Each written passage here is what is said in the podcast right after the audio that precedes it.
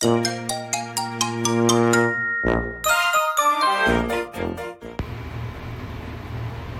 ーラジ関東セーラジさん。はいセーラジです。今日はセーラジ3分クッキングチャッカーセーラジさん。今日は何ですか今日は紅生姜自家製の紅生姜ですよ。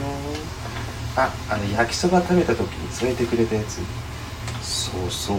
あれね我が家では自家製なんですよ。美味しいよね。セーラジさんの自家製紅生姜。どうやって作るの？うん。まずねお湯を沸かすでしょ。そしてね沸かしたお湯にお茶。あれ？セーラジさんそれ瓶を茹でてんの？違うんだよ。煮沸消毒っていうか瓶を湯むくはさいくらクッキングだからってさ瓶を食べるわけじゃないんだからさ頭使えよお前ちょっとぐらいはさ。そして煮沸消毒してねその瓶に漬け込むんですね。漬け込むって言ってもね非常に簡単です、ね、説明も3分で終わります。まず新生姜を切ります切ります切ります。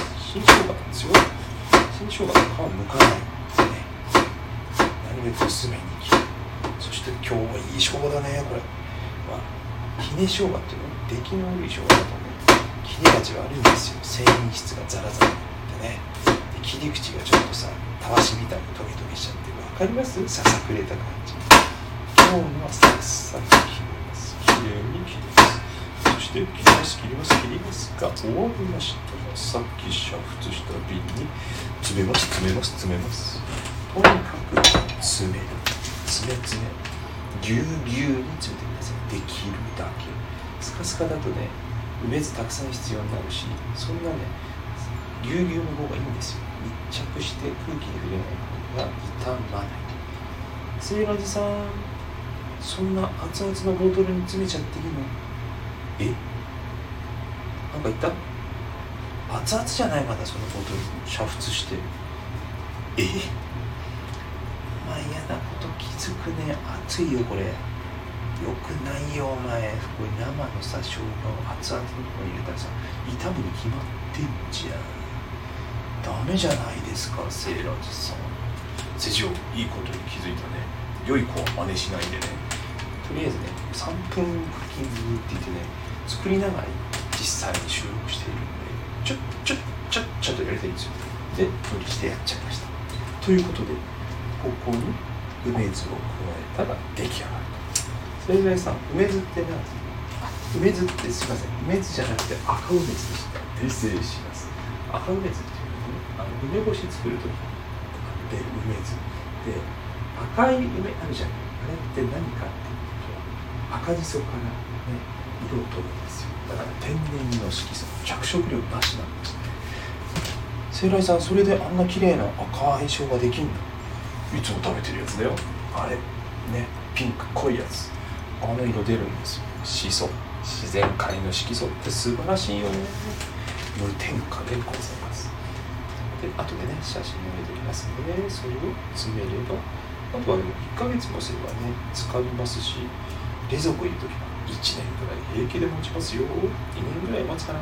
ただ1回ね、えー開けて使い始めたら、えー取り取り出す端にね多少雑菌がついてたりするしちょっと使って減り始めると空気に触れてね傷みやすくなるので一度開けたらなるべく早めに使った方がよろしいのでできればですね。